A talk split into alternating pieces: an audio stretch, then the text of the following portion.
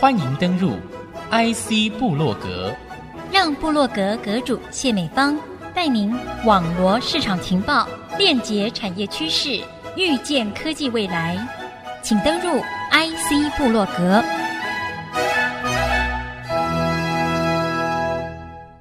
欢迎听众朋友再度收听 IC 部落格，我是阁主谢美芳。今天在 IC 部落格这个平台，要继续和听众朋友来分享电视创新应用。电视这样一个陪伴人类长久生活的产品，会有什么样的一个创新下游出口呢？节目当中欲罢不能，因此继续邀谈联咏科技 iHome 事业部协理平德林博士和 ARM 应用工程总监徐达勇，和听众朋友精彩分享。欢迎两位在莅临节目和听众朋友介绍的，首先是我们 ARM 应用工程总监徐达勇，David。谢谢美方啊，那各位 IC 部落格朋友大家好，我是 ARM 的 David。联咏科技 iHome 事业部协理平德林平博士。谢谢美方，各位 IC 部落格的朋友大家好哦，我是联咏科技的 Daniel。双 D 帅哥，欢迎两位来。谢谢。那么。电视这个产品哈，是我们一开始切入谈的这个部分。你们自己也有亲身的经历，因为这样子的一个需求而愿意一代渐宽终不悔的这种毁灭性的改变嘛？就是说让你热情不坠、完全不变的，有没有这样的一个软性的一个小故事在你们身上？我很想听听看。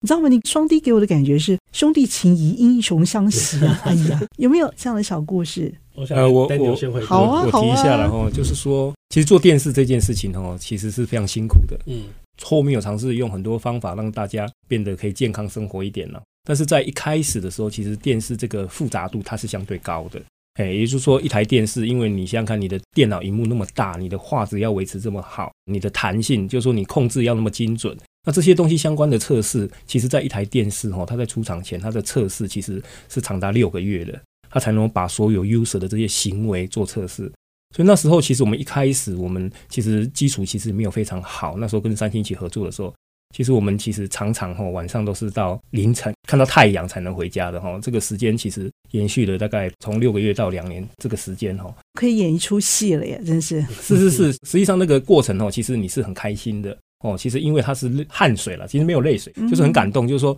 因为三星他们本身哈就是使命必达的一家公司。那那时候我们跟他们一起合作的时候，其实我们技术上并没有那么成熟。因此，我们其实很努力跟他们一起，因为我们知道说他们其实是让我们产品做得更好一些。那在这个过程当中，他们其实是倾全力支持我们去发展。那这部分来讲说，所以大家都是惺惺相惜的。我们的生活其实都是在一起的哈，甚至我们一有过了一个很重要的 milestone 啊，大家一起去喝酒哈，大家很开心的度过那种大家艰苦奋斗哈，然后得到欢喜收割的经历过程。所以我觉得这个东西对我们来讲是很深刻，而且那个在技术上面，如果每一次我们不断的在长时间后一直不断的去进步的话，慢慢的话，三星也知道其实这个过程很辛苦，所以他有一直协助我们说，哎，我们是不是在各个 flow 上可以做一个比较精准的控制，吼，更完美的控制，这样子的话，大家其实也可以达到同个目标，也可以达到我们的竞争力，但是大家也会比较轻松一点，而且大家对于这个目标也更明确一点，大家更有时间思考说如何可以做得更好。所以基本上来讲的话，是这个成长历程哦，是其实我们是跟着很多大客户一起走过来的。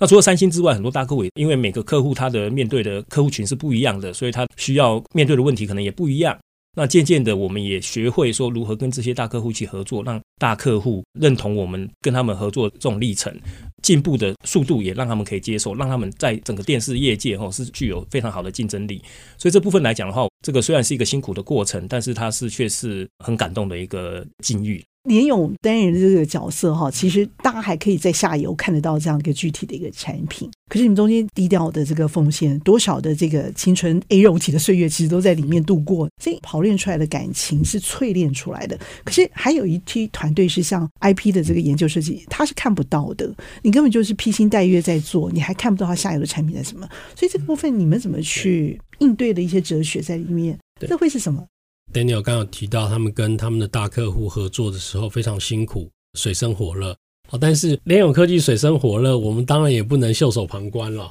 其实 Daniel 常常如果说，比如说有这个 CPU、GPU 啊，很紧急，他们的大客户需要马上提供解决方案的时候，嗯、我们也很愿意啊。Daniel 也知道，常常把我们推到最前线，我们直接跟他们的客户面对面去解释我们的这个 CPU 或是 GPU 到底要怎么样去使用，才能发挥它最大的效能。跟大家分享一个小故事啦。有时候我们会找这个 Daniel 跟 Daniel 的团队出来聊聊事情哦。那有时候聊到很晚，有时候聊到十点十一点。那我常常说：“哎，Daniel，我送你回家吧。”那 Daniel 给我答案永远是先送我回办公室。哦、所以，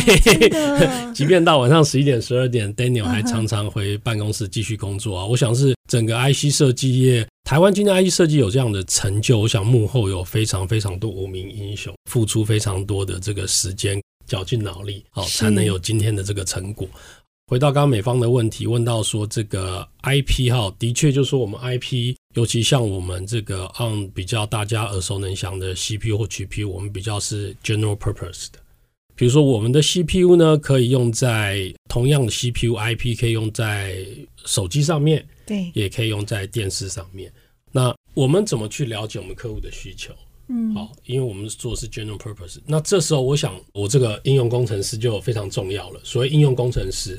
那我就要去了解台湾做电视的，像联咏科技，他们未来对于这个呃 CPU 的这个运算能力或是功能上面，它的需求在哪边？那我要 feedback 给我们公司做产品的 team，让他们在下个 generation 的 CPU 呢，能够做出符合，比如说联友科技需求的这个 CPU，就是说我应用工程师，我就是把实际上客户的需求跟我们开发产品团队把他们的 gap 拉近。OK，这个我想这就是我的工作。所以你做了一个很好的桥梁衔接的角色。其实我觉得在面对像联友这样的一个客户哦，面对市场需求，你们的技术跟产品就要跟着求新求变，与时俱进。所以你们的压力，老实说是说不出来的一个压力哦。我也想知道一下。电视哈，其实我有时候会觉得它所有的客厅的一个焦点就是这个大的电视。其实我觉得它也会像手机变成一个终端的一个应用市场一样，像我们的电动车变成一个车电的一个终端的应用市场一样，电视也会在家里头变成一个下游的一个总体的应用市场。特别是往数位这个方向来发展的话，你觉得这样的一个发展趋势会是什么？以及因应的策略跟实际的做法会是什么？这个跟你们对上游的这个要求又有关联了，对不对？他们压力也会传到你们的身上，对不对？你也感受得到了嘛？我觉得你们也是啊、呃，压力与共的。对，我想 on 的基本上我们的 business model 哈，基本上就是建立在客户的成功上面，哦，这个是非常重要的。其实，David 讲以追剧 user 的角度去看哦，其实不仅仅是追剧了哈，像很多我们现在的生活其实都很忙碌嘛，那你都希望说可以透过这个电视去舒压，类似这样子哈。所以，其实我要讲的是说，其实我们在电视上其实有未来性，其实是很好的，它有很多的转变啊，我们现在可能感受不到，但是其实你未来会感受得到的哦。举例来讲，例如说，哎，我现在回去追剧。那你回去追剧的话，如果你的手机一拿到跟电视连接，因为你想用手机追嘛，你的追的东西都在手机上面，而且手机操作很方便，那你怎么播到电视上？你就变得诶，很多人不会，他就很麻烦。那现在我们就电视就发展出一套，你回到家，你只要按一个按键，哦，你的电视马上打开，然后变成你追剧的，你马上可以秀到这个电视上面。诶，你你就觉得哇，好方便，你就直接追到一半，然后一到家一丢上去，你电视就继续播放你现在看的东西。那各位生活大家都很忙碌嘛，一早上起来其实你没多少时间，你希望把电视打开，对不对？你就碰一下手机，电视又开了，然后它就开始持续播一些你想听的新闻、气象，类似这种东西，它其实变得很方便。所以电视的第一个转变，它就是说，它让各位在 control 的过程、控制的过程当中变得很轻松。例如说，我今天想把电视变电脑，哎，你可以直接把台手机哈，拿着手机一按下去，哎，你电视马上就可以变电脑了，透过你的手机变电脑。那这样子的话，你就不用再去开 PC 啊，跑到房间去开 PC。你想要赶什么东西？那像我们今天想要跟大家分享一些事情，我就透过手机直接在电视上就可以当电脑了。好，类似这样子，它会有控制上面会有很多新的东西出来。除了这个之外，刚刚讲的 AI 的应用哈，就是这些智能化的应用，其实它是越来越先进的。常讲是说哦，元宇宙，其实元宇宙在前面的应用情境哈，它会其实就可以去开始做一些布局。像例如说，David 有讲说运动，甚至说你今天你想要开 Conference Call，你只要按一下。像我现在开 conference call，其实我就可以在我家电视开，我在我的 email 打开那个连接，一按下去，电视上就有 conference call 了，就非常非常的方便。这是联咏才有的特殊待遇吗？还是我们不能说只有联咏，但是因为联咏跟很多 advanced 的电视机厂合作，嗯、而且我们又负责高阶的电视，所以我们是率先可以拥有这些新的 feature 的。OK，所以绝对不会是绝后嘛，对不对？一定其他会陆续开发出来。对对对，那其他厂商如果觉得这个 function 很好哈，把它陆续开发出来，其实我们也是欢迎的啦，因为这是促进产业的发展。因为其实我们的进步这些东西其实是靠大家一起去堆聚起来的，所以这个部分是没有问题。因为我们有很多新的东西在未来上面，可能未来十年都有很多新的东西。举例来讲哦，像我们现在人家讲 Metaverse，就是说你的一些动作、movement，你一些身体的 action，这些东西哈，它其实都可以透过像你脸部啊，它知道你说 security，你这个脸要先认出来说到底你的节目是哪些台嘛，它这个部分来讲的话，就是可以透过脸部辨识，所以有很多 AI 的东西，只要算力是足够的，它其实可以做很多这个界面功能的增加。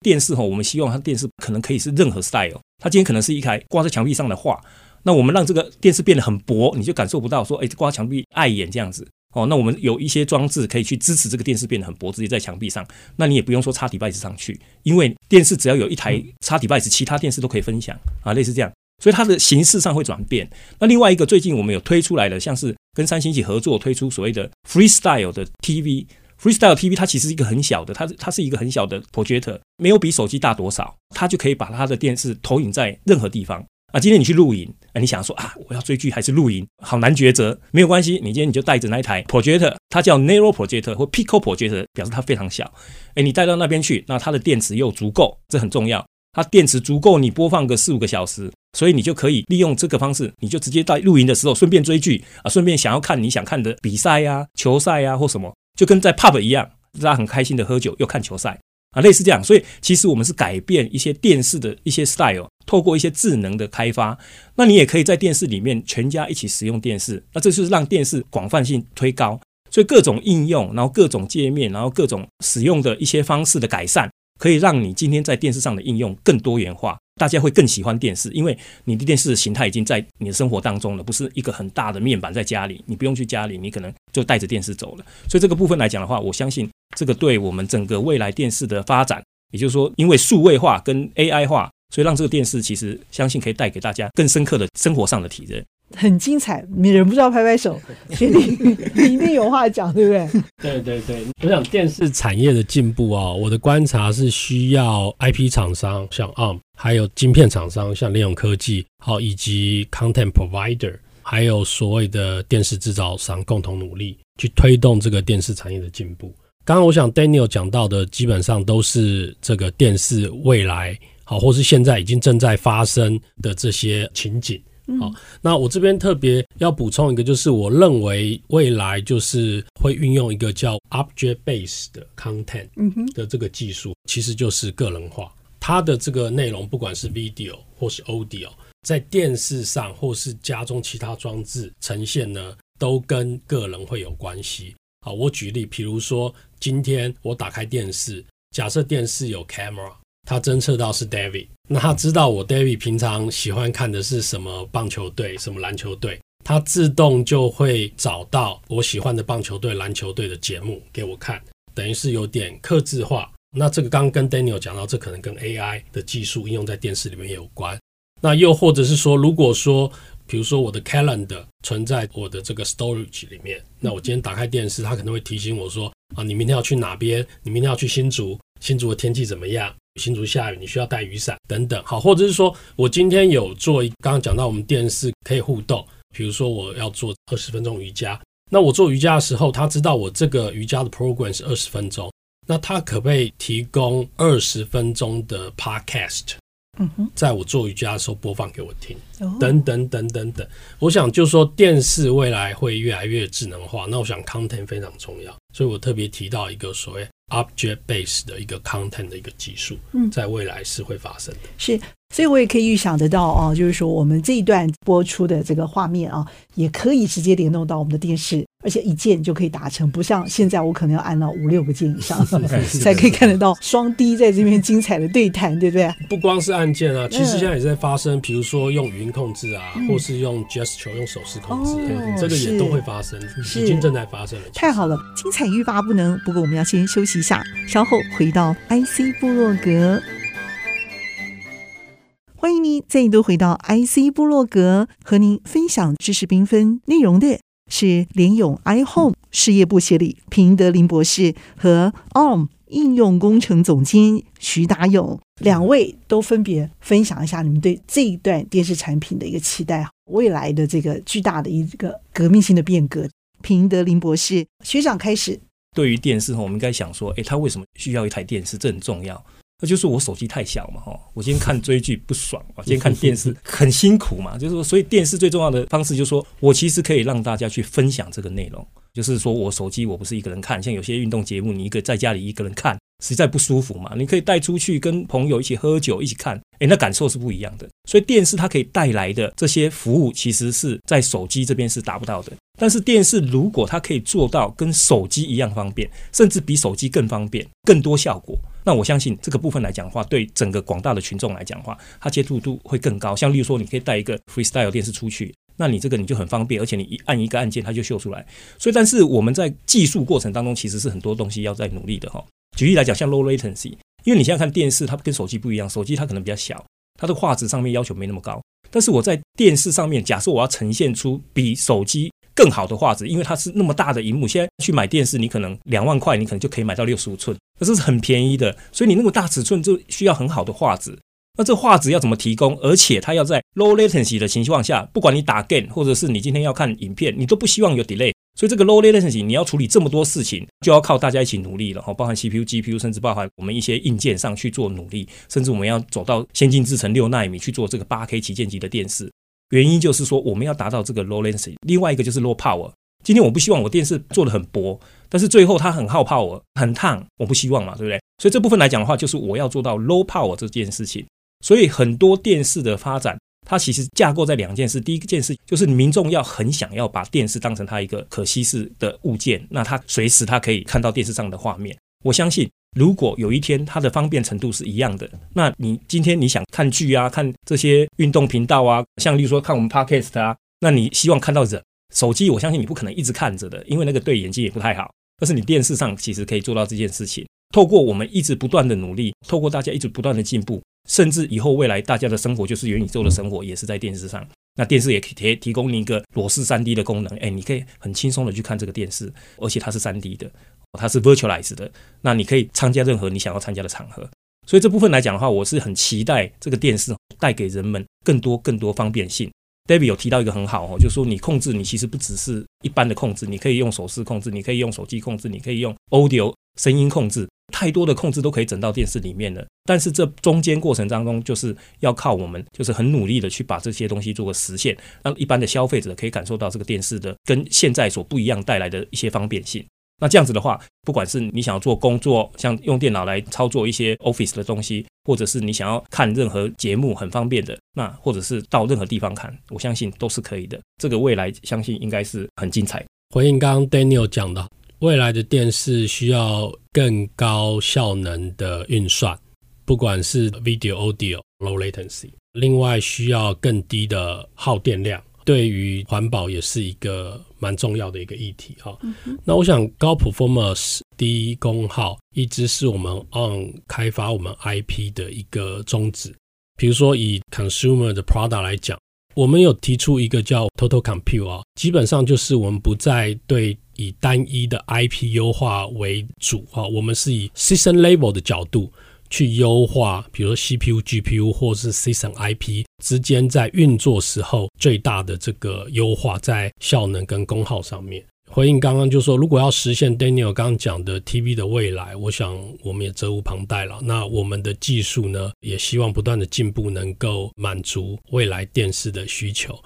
对于电视，我想我看到未来就是说，还是以个人化的 Content Device Convergence，比如说在家里面。电视是中心，我跟其他的装置是不是可以很容易的连接起来？比如说门铃，它有这个影像，有人按电铃的时候，是不是我可以传到我的电视上面，让我看到谁在按我家门铃？嗯，或者开个小视窗都可以。对对，那这时候这个 Smart Doorbell 怎么样去跟电视做沟通？，Daniel 提到手机怎么跟电视做沟通，甚至未来家电有没有可能跟电视做沟通？比如说我一个烤箱，我一个冰箱，我里面也放一个 camera。那我想看我烤的这个烤鸡皮焦了没、黑了没，或者是烤鸡熟了没，我也可以就说，哎，打开电视可以看我烤的这个食物的一个状况。听起来很简单，但是实际上家里不同装置怎么样去做连接，怎么样去做沟通？好，我想这个也有蛮多国际大厂去带领，好去定义这个标准化这个规格。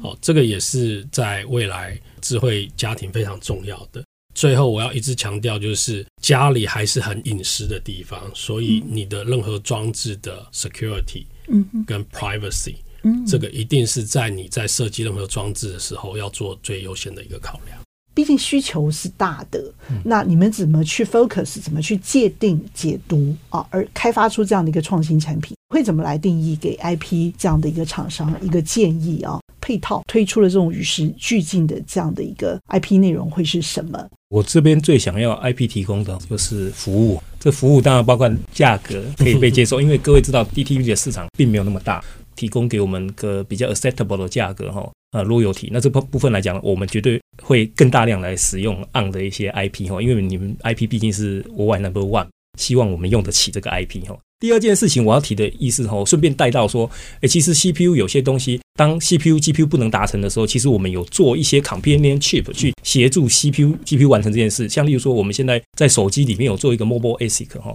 它就是因为今天手机待机时间要够长嘛吼，那这个东西如果它太耗电的话。太多的 feature quality 或太多的一些新的规格在里面，A I P 球在里面的时候，这个手机的 CPU 耗电就会因为 CPU、GPU 的耗能太多，而导致说它这个功能无法实现。那我们现在做的那个 Mobile ASIC Companion Chip，它的目的就是要协助这个当这个 CPU、GPU 它在很特定的一些功能上面。假设它需要我们提供一些硬件的加速的时候，其实我们可以透过这个硬件吼，让客户在手机上面提供更高的画质吼，更多 low latency 服务，然后甚至一些 picture quality 的提升哦，或者是先进的 AI 技术，像是脸部视觉的辨识这些东西，都可以透过这些 companion chip 来去协助他们实现。所以，当 CPU 跟我们其实是一个很好的合作伙伴，吼，就是我们会透过各种方式，共同去协助使用者，很加速使用者更快的得到这个他想要的 feature，而且它是在 power 可接受的 latency 下去实现这个功能。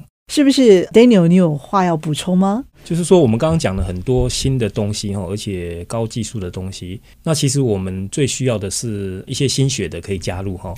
介绍一下联咏这家公司的一些优势哈跟好处。第一个就是说，它其实放的很广泛哦，它有做手机 SOC，有做 TV SOC，它也做所有各种尺寸的 Drive IC。所以，我们基本上在影像跟视讯这边，其实是一直都维持着世界第一甚至第二的角色哈。对于这些新学来讲，我相信其实你可以在联咏学到很多东西。我们有相关的一些配套哈，让你可以很快速的学习。然后很快就投入我们这个主战场，对大家是很好的。第一个，我们联咏提供就是多元丰富的一个学习环境。除了你新人后，我们会有一个专门的人去带着你怎么走哈，因为你第一年进来其实很困难，我们会有一个专门的一个培训的导师哈，他协助你去度过这段学习的历程。因为你会有时候有很多心理上束手无策啊，其实这些导师都可以尽全力的去支持你。那我们会随时跟导师沟通，看如何协助你，让你在联咏发挥得很好。那第二个的话，就是我们有各式弹性的学习机会哈。我们有找外部的人，像有时候找 on 进来对大家 present 啊，或者是找一些 to 我公司进来对大家 present，甚至我们会有些 e-learning 的教学课程，你随时有空，你就可以去上这个课程。而且我们希望你除了技术上，那甚至上管理上或是人际上，我们都有各式各样的训练课程，让你可以不断的在成长。那因为联勇的技术程度都是跟这个一线大厂合作，所以技术程度是很广泛的。我们希望你学习的很快，可以提早投入，变成我们的一个帮手。所以这部分来讲的话，也是很鼓励大家。我们有这么好的制度，希望你可以进来。那如果表现不错的话，其实我们会提供很好的升迁。我们一直在讨论升迁这一块，就是希望新血进来之后，可以慢慢慢很快速的可以变成一个管理者，提供我们更好的一些贡献。那这部分我们也是提供很不错的一些条件。那另外一个要讲一下很重要的，就是说，至少连续三年哈，我们在业界的薪酬制度几乎是第一名或第二名。从二零二零年，我们的平均年薪是三百一十七万，中位数部分就是从中位数去取的话是两百七十三万。那这个部分是半导体的双冠王，所以我们提供的薪酬是非常好的。在二零二一年呢，我们平均年薪已经来到四百九十九万。那我们的中位数是来到四百零一万哈，我相信这是相当优渥的哈。那这部分来讲的话，如果是刚进来的新人，我们还提供一些就是希望你可以补足你一些 bonus 哦，让你进来的薪资其实就很不错，所以这部分我们也有想到。那另外一个就是我们员工旅游是补助很好，我们在去年是六万三千元哦 per person，所以基本上是相当好的一个服务。那我们在二零二一年十一月还启动了整个结构性调薪，大幅度调整基本的薪资结构，让每个人的薪资会更好一点。那另外的话，我们希望你来工作吼，没有后顾之忧，这很重要。呃，家里面有老婆有小孩子，所以我们这部分来讲的话，我们就是有协助你哦，就例如说，我们有提供那个零到六岁的幼儿津贴，不管你生几个了哈，你可以达到更多幼儿津贴。我们每个人每个月，我们就是提供你五千块的津贴，额外发给你。疫情的时候，就照顾小朋友，哎，我们有提供特别给你疫情假吼，让你可以 work from home 吼，来去照顾你们家人。所以这一点来讲的话，联咏也提供得很好，也就是说，尽可能的提供员工。更好的薪资福利，而且是很有竞争力的薪资福利。那我们让你的职涯规划哈做得很好，这点是非常重要的。所以，我们有跟学校做很多合作哈，包括产学合作，包括我们给这些硕士博士奖学金。那包括你可以在大学的时候就来我们公司开始工作了，我们也提供你薪级，让你又学习又可以得到一些新的知识，而且马上就实做，而且可以赚到钱。那这部分来讲的话，长期跟我们合作，你就会更了解我们的公司其实是一个很不错文化的公司，就是大家可以呃相容性更高，然后彼此之间帮忙互动会很强烈，让你在整个职涯上面的提升是很快的。那我们因为一直在挑战这个管理哈，因为大家知道 TBS 熟悉也是很不容易管理的哈，那很多跟大厂合作的时候，那个工作也是比较辛苦。所以，我们一直在 improve 我们的管理技能，吼，让每个员工他的工时可以尽量缩到很短。所以，公司有特别观察我们这些管理者到底做得好不好，是不是让每个人都有很不错的工时，吼，就不要太长的工时。这个部分我们一直在进化，吼，就是所以你可以看到，其实你问一下现在联咏的学长学姐，其实我们现在的工时其实是大部分人的工时其实都是蛮可以被接受的。那你又可以做很好的学习，这一点在联咏科技，我们不断的去提供说我们这个优质的人才，吼。你做的越多，我们给越多；做的越好，我们越鼓励你的发展，让你可以有很好的升迁制度。其实我们就还是不断的跟学校合作了，提供一些很有经验的工程师，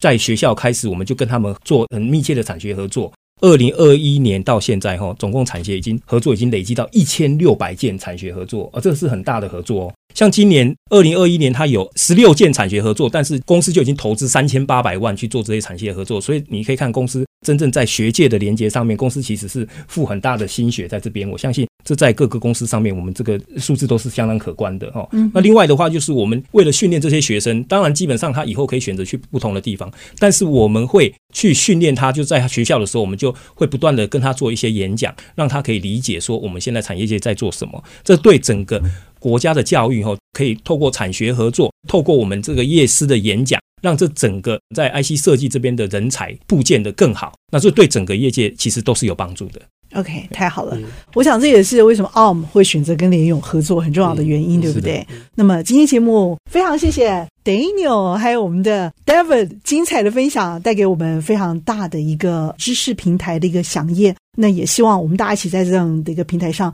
继续共好努力。开创我们台湾更美好的未来。谢谢两位帅哥的分享，谢谢，谢谢 Daniel，谢谢美芳，呃，谢谢美芳，谢谢 David，谢谢 IC 之音的团队，谢谢，那么也谢谢听众朋友您共同的参与。IC 部落格，我是谢美芳，下次再会喽，拜拜，拜拜，